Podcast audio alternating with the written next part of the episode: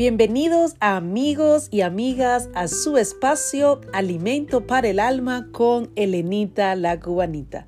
Hemos estado compartiendo el tema de la libertad, que somos libres en Jesús de la condenación y la culpa, y también somos libres del dominio del pecado.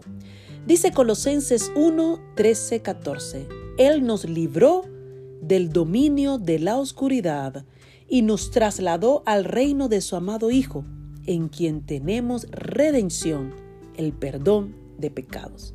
La oscuridad o el pecado no tienen más poder sobre nosotros gracias a Jesús y su obra de redención en la cruz. En Cristo tenemos perdón total y la nueva vida en Él es una en la que su luz nos guía y no andamos más en tinieblas, dice Juan 8:12. Y gracias a ese cambio en nuestro ser, podemos tomar las decisiones correctas y el Espíritu Santo nos guía y nos muestra lo que agrada a Dios y nos ayuda a vivir en su voluntad. Entonces, nos volvemos esclavos de aquel que obedecemos, ya sea del pecado para muerte o de la vida justicia y paz. Cuando elegimos servir a Dios y tener un sentir para hacer su voluntad, vemos que hay dos fuerzas en nuestra carne mortal. Por un lado, tengo las riquezas indescriptibles de la abundancia de la gracia de Dios y el don de la justicia, pero también tengo otra que es la ley en mis miembros, la propia naturaleza pecaminosa, la cual nos habla Pablo en Romanos 5, 17 y Romanos 7, 23. Es mi elección, es su elección si queremos ser libres del pecado. Nosotros somos los que decidimos a quién vamos a servir. Es asunto de nuestra propia voluntad. No podemos evitar la tentación, pero no tenemos que obedecerla. Y esa es una buena noticia.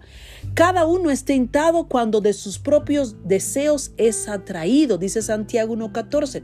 El deseo que nos atrae es el pecado en nuestra propia carne, nuestra naturaleza pecaminosa. Sin embargo, hay unas pequeñas palabras a las que debemos prestar mucha atención en Santiago 1.15. Entonces la concupiscencia después que ha concebido, da a luz el pecado.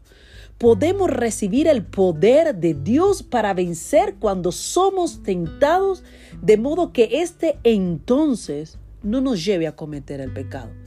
La tentación solo puede hacernos cometer pecado si cedemos ante ella, es decir, si estamos de acuerdo con ella. Sin embargo, esto es lo que ya no queremos. Por el contrario, nuestra mente y voluntad son para servir a la ley de Dios. Así que les digo, dice Pablo Gálatas 5:16, vivan por el Espíritu y no seguirán los deseos de la naturaleza pecaminosa. Somos libres para no pecar. Y con la ayuda de Dios podemos vivir una vida en santidad. No tenemos que hacer caso a las mentiras y acusaciones del diablo respecto a nuestro pasado o su insistencia sobre el pecado de nuestra naturaleza pecaminosa. El Espíritu Santo mora en nosotros, el Espíritu Santo mora en ti y mora en mí.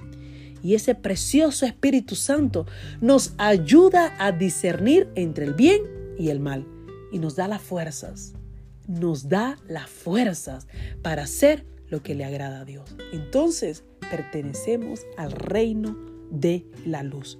No somos esclavos del pecado y nosotros podemos decidir si el pecado nos domina o si vamos a ser dominados por el Espíritu Santo.